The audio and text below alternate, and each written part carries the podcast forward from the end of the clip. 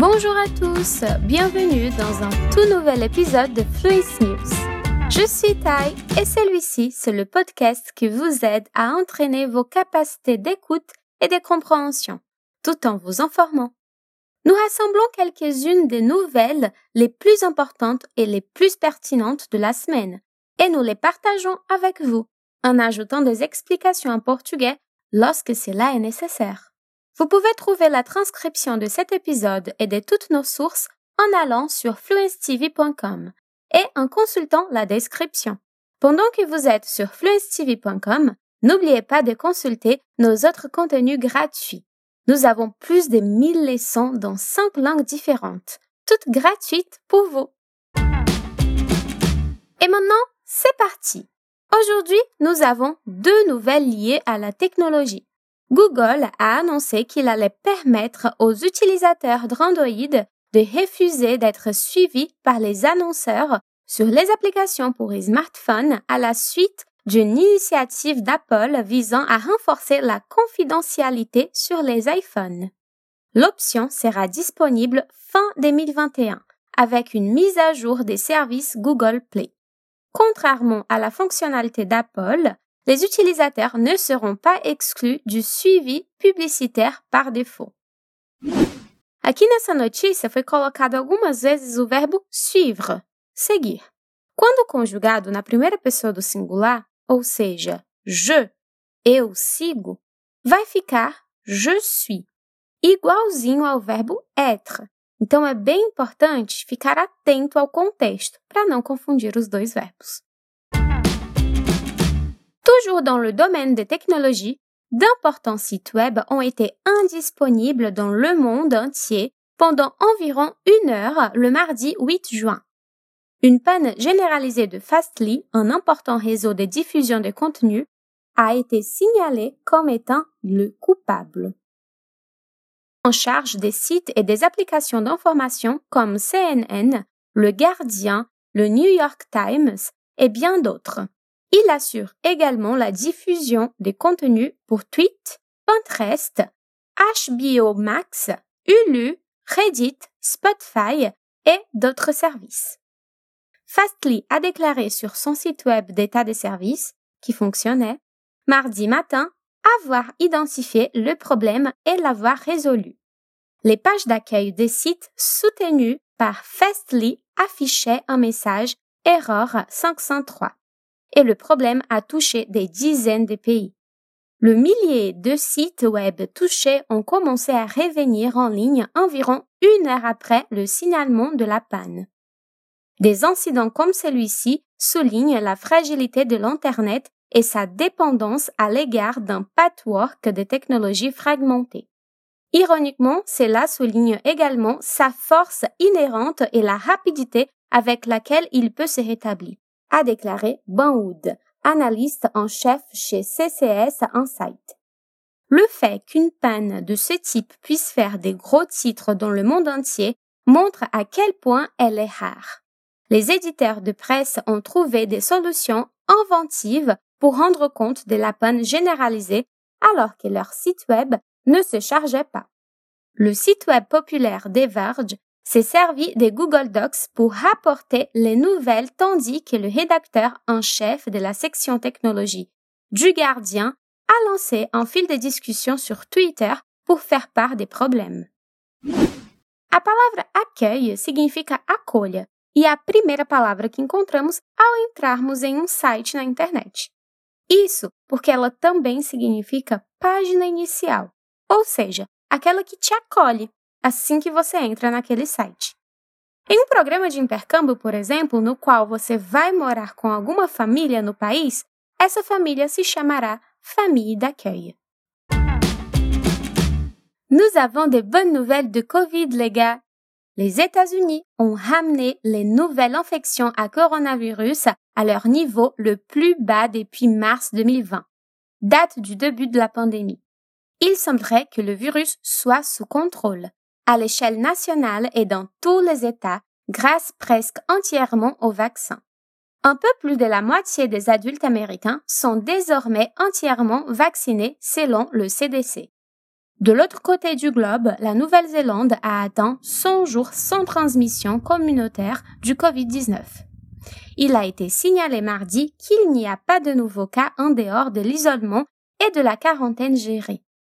La période de 100 jours s'étend dimanche 28 février au 8 juin, selon les détails des cas communautaires sur les sites web du ministère de la Santé. La Nouvelle-Zélande n'est qu'à deux jours de battre son précédent record. Em francês, a palavra período, diferente do português, trata-se de uma palavra logo diremos une période. Notre principal sujet aujourd'hui est ce que l'on appelle le coup du siècle. Le FBI et la police australienne ont infiltré une application des chats sécurisée populaire auprès du crime organisé et ont eu accès à des millions de messages dans une opération qui dure depuis plusieurs années. Plus de 200 arrestations ont été effectuées en Australie. Dans le cadre d'une collaboration de trois ans entre la police fédérale australienne, AFP, et le Fédéral Bureau d'investigation, FBI.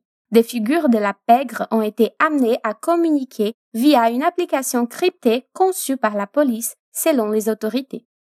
L'application connue sous le nom d'Anom était utilisée par des gangs du crime organisé du monde entier pour planifier des exécutions, des importations massives de drogue et le blanchiment d'argent. Les autorités australiennes ont déclaré que l'enquête avait porté un coup dur au crime organisé, pas seulement dans ces pays, mais un coup qui fera écho au crime organisé dans le monde entier. C'est un moment décisif dans l'histoire de l'application de la loi en Australie, a déclaré lundi le Premier ministre Scott Morrison. Les gangs du crime organisé se voyaient vendre des téléphones cryptés que les forces de l'ordre pouvaient surveiller. Il a fallu 100 000 dollars plus les frais et la possibilité d'une réduction de peine de prison pour que le développeur de smartphone collabore avec le FBI. L'opération a conduit à plus de 800 arrestations et à la confiscation des drogues, d'armes, d'argent et des voitures de luxe, ont indiqué les autorités mardi. L'opération menée par le Fédéral Bureau d'investigation des États-Unis et les polices australiennes et européennes a permis de piéger des suspects en Australie, en Asie, en Europe, en Amérique du Sud et au Moyen-Orient, impliqués dans le trafic mondial de stupéfiants, ont indiqué les responsables. Des millions de dollars en espèces ont été saisis lors des descentes dans le monde entier, ainsi que 30 tonnes de drogue, dont plus de 8 tonnes de cocaïne. Para falarmos de um bate-papo em francês, utilizaremos a palavra chat, vinda do inglês.